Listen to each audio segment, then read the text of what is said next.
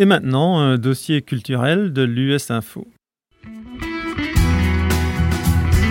La technologie des réseaux de communication constitue un phénomène libérateur, porteur d'une ère nouvelle de démocratisation des médias.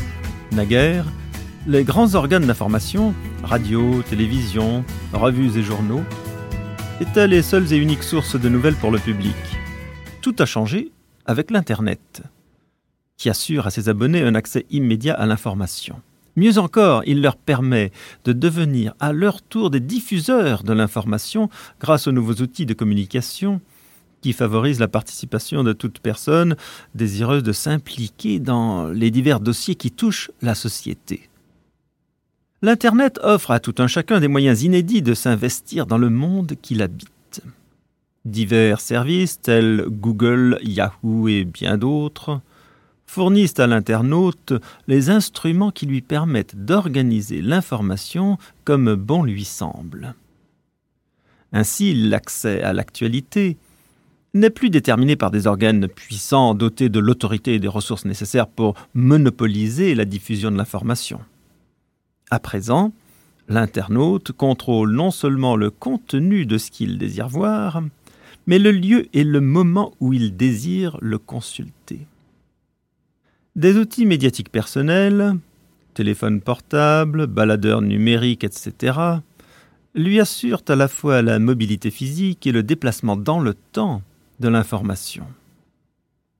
Fait peut-être capital entre tous, la technologie des réseaux fait que l'on a accès à tout l'Internet, qui est ainsi devenu le moyen d'expression le plus puissant de l'histoire des médias, offrant à tous les internautes la possibilité de participer au cours de l'histoire et même à l'influencer.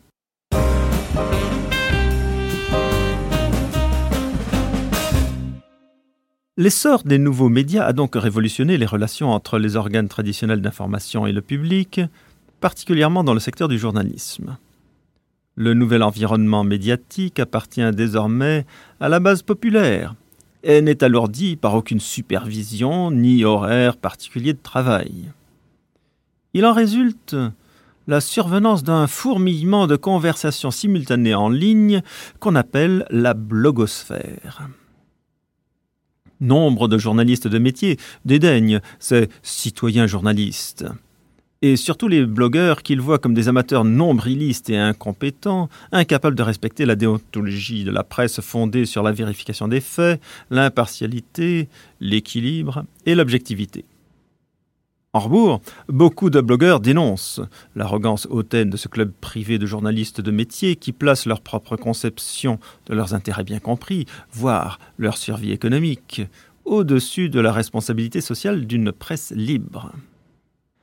Les blogueurs se considèrent comme des journalistes en ligne, qui mettent les individus et leurs idées en contact réciproque constant, et ce à l'échelle mondiale. D'innombrables sites, tels Global Voices et Technocratie, créent d'innombrables collections de discussions sur toutes sortes de sujets et de perspectives. Certains de ces sites suivent l'évolution de plus de 25 millions de blogs.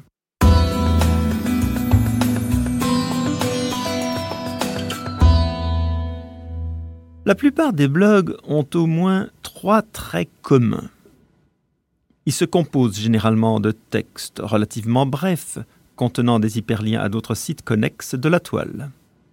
Deuxièmement, ils sont le plus souvent rédigés en un style facile, permettant au lecteur de répondre, de commenter, de se référer à d'autres auteurs, de manière à élargir la discussion. Enfin, ils peuvent améliorer sensiblement la transparence de l'actualité. Ils s'avèrent en particulier très utiles pour suivre un événement ou une situation en pleine évolution, notamment une catastrophe naturelle. Par exemple, c'est un blog qui a fait office de première page d'un grand quotidien de la Nouvelle-Orléans lorsque cette ville a été frappée par le cyclone Katrina.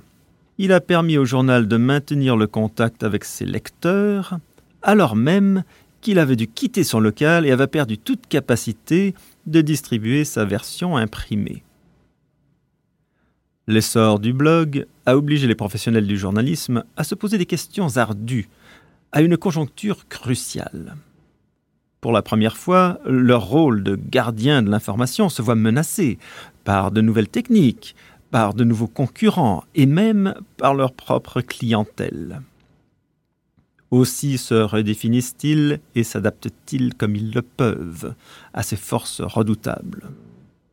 Certains brisent les barrières traditionnelles et invitent leur lectorat à participer à la composition de leur journal ou de leur site. D'autres s'efforcent de maintenir leur visibilité et leur marge bénéficiaire en plaçant leurs produits sur l'Internet lui-même.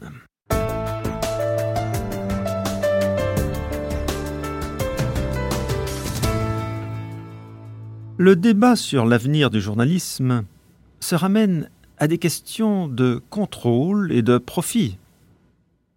La crédibilité des médias, tant traditionnels que nouveaux, est désormais en jeu. Jusqu'à récemment, les organes d'information en disaient peu sur la manière dont ils faisaient leur travail. De nos jours, les éditeurs conversent davantage avec les lecteurs sur la façon dont tel événement a été couvert, sur la raison pour laquelle tel événement a reçu la priorité et d'autres non, etc. Les blogs servent à tenir l'internaute informé des articles qu'il peut trouver dans différentes publications et, en retour, à informer ces dernières des réactions des lecteurs aux articles en question. Ces échanges indirects permettent aux lecteurs d'avoir plus confiance en la qualité et en la pertinence des reportages. En un mot, l'actualité est devenue interactive. L'un des reproches faits au blog est qu'il manque de discipline et de responsabilité, surtout pour ce qui est de confirmer des faits. Beaucoup de blogueurs n'étant pas journalistes de profession, l'objectivité ne fait pas partie de leurs qualités les plus reconnues. La révision des textes et les mécanismes de vérification et de contrôle sont des notions généralement absentes dans la blogosphère. Pourtant, l'Internet lui-même sert de garant de la qualité de l'information, car dans le marché des idées, une information erronée est vite repérée et contrée, et les réputations se font et se défont selon la qualité d'un blog. De leur côté, les internautes apprennent à se méfier, comme il se doit, de la véracité des écrits publiés en ligne. Dans un sens, la blogosphère est un écosystème de l'information dont les êtres qui le peuplent comptent les uns sur les autres pour relater, diffuser et corriger un récit au fur et à mesure que l'événement se produit, nullement contraint par des limites temporelles ou des horaires de distribution, L'actualité devient ainsi une matière organique qui n'appartient à personne, si ce n'est à son propre auditoire. Ce balado est réalisé par le Bureau des programmes d'information internationale du département d'État américain. Le contenu d'autres sites auxquels ils pourraient se référer n'engage que leurs auteurs et ne reflète pas nécessairement le point de vue du gouvernement des États-Unis.